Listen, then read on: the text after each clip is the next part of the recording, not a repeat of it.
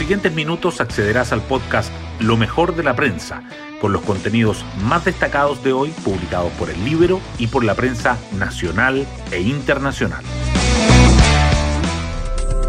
Buenos días, soy Magdalena Olea y hoy viernes 15 de octubre les contamos que los tres goles de Chile sobre Venezuela son un verdadero bálsamo para estos agitados días. Más aún, cuando se prevé el comienzo de un violento fin de semana previo a un nuevo aniversario del 18 de octubre. Pero las rencillas no solo están en la calle, sino que también en las campañas presidenciales. Sichel rearma a su equipo, Proboste enfrenta denuncias y Boric se enreda con los tratados internacionales firmados por Chile. En ese contexto, el mandatario acusó un ambiente de crispación y recordó que la política no es solo confrontación entre gobierno y oposición o entre partidos políticos y candidatos de distintas posiciones. Las portadas del día. El Banco Central se mantiene como protagonista. El Mercurio destaca que el dólar sorprende con una nueva alza pese a las medidas del ente emisor y al importante aumento del cobre. La tercera resalta que Chile es el cuarto país del mundo que más ha subido la tasa de interés en lo que va del año. Y el diario financiero agrega que Wall Street asume que el central incrementará la tasa sobre 100 puntos a corto plazo y define el cuarto retiro como factor clave. La carrera presidencial también sobresale. El Libero abre con un adelanto de la franja. El Mercurio informa que Chile Podemos Más busca nuevos nombres para el comando de Sichel tras los cuestionamientos.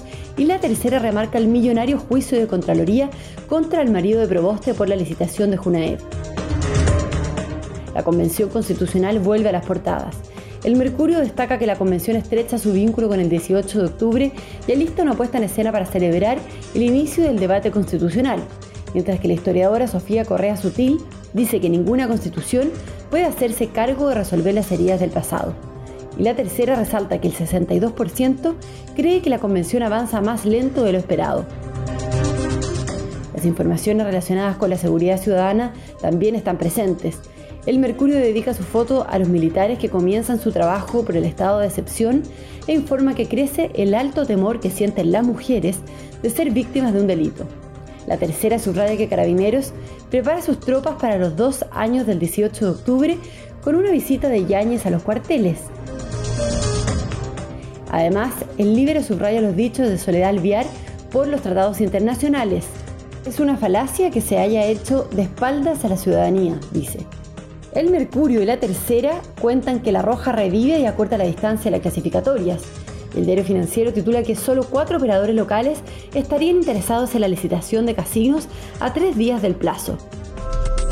Temas del Libero. La periodista del Libero Ángela del Canto nos da un adelanto de la franja en televisión. Sichel apuesta por ciudadanos comunes y Boric propone más amplitud que en las primarias con mensajes que apelan al voto valiente, el resguardo del orden, la economía o la diversidad, los creativos detrás de la franja buscan trascender en la propaganda que se transmitirá desde el viernes 22 hasta el próximo 18 de noviembre, es decir, tres días antes de la convocatoria a las urnas. Tal como adelantaron los encargados del espacio, en el caso de Sebastián Siche, la propuesta estará centrada en los ciudadanos comunes, mientras que Gabriel Boric buscará extender su mensaje y convocar con más amplitud que las primarias recién pasadas. El Consejo Nacional de Televisión por su parte, ya realizó el sorteo para definir el orden de las apariciones, que esta vez comenzará por la izquierda con Eduardo Artés y cerrará con la candidata de Nuevo Pacto Social, Yasna Proboste. Pueden encontrar esta nota en www.ellibero.cl. Hoy destacamos de la prensa. El dólar sorprende al mercado con una nueva alza pese a las medidas del Banco Central y al importante aumento del cobre.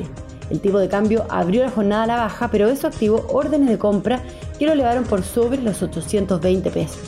La incertidumbre política explica la fuerte demanda por la divisa, así como la caída de la Bolsa de Santiago a mínimos de 11 meses. Chile es el cuarto país del mundo que más ha subido la tasa de política monetaria en 2021 y Wall Street asume que habrá una nueva alza de 100 puntos a corto plazo. Chile Podemos Más evalúa nombres para el cargo de coordinador de campaña de Sebastián Sichel.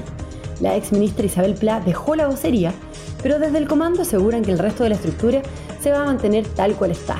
Los partidos no están de acuerdo y presionan para tener más injerencias en las decisiones. Sichel, en tanto, respondió a las acusaciones por el presunto financiamiento irregular de su campaña a diputado en 2009. Cuando alguien contribuye en el CERVEL, nosotros no tenemos idea dónde trabaja esa persona, sostuvo. La convención estrecha su vínculo con el 18 de octubre y prepara el inicio del debate constitucional. El comienzo de la discusión de los contenidos será en el segundo aniversario del estallido y la mesa ampliada acordó por mayoría realizar una exposición fotográfica que refleje las diversidades del país.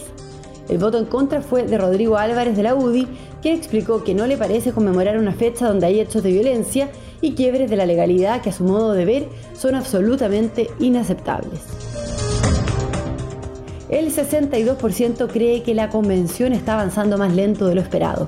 La última entrega de la encuesta realizada por Criteria, la Cámara Chilena de la Construcción y la tercera permite vislumbrar cómo los ciudadanos perciben el trabajo de la convención, el liderazgo ejercido por la mesa directiva y la autonomía que podrían tener los pueblos originarios en la nueva Carta Magna. Frente a este último punto, un 57% cree que los pueblos originarios no pueden elegir su propio gobierno. Y nos vamos con el postre del día. Chile golea 3-0 a Venezuela y se mete en la pelea por el Mundial de Qatar. Un doblete de Eric Pulgar y una nueva aparición goleadora de Bren Brereton le dieron a la Roja un claro triunfo sobre Venezuela. La selección escaló hasta el sexto lugar a tres puntos del repechaje. Y además, los resultados de los otros partidos de ayer favorecieron a la Roja. Argentina superó 1-0 a Perú, Brasil venció 4-1 a Uruguay y Bolivia goleó 4-0 a Paraguay, nuestro próximo rival. Además, Colombia y Ecuador empataron sin goles. Bueno, yo me despido, espero que tengan un muy buen fin de semana y nos volvemos a encontrar el lunes en un nuevo podcast, Lo mejor de la prensa.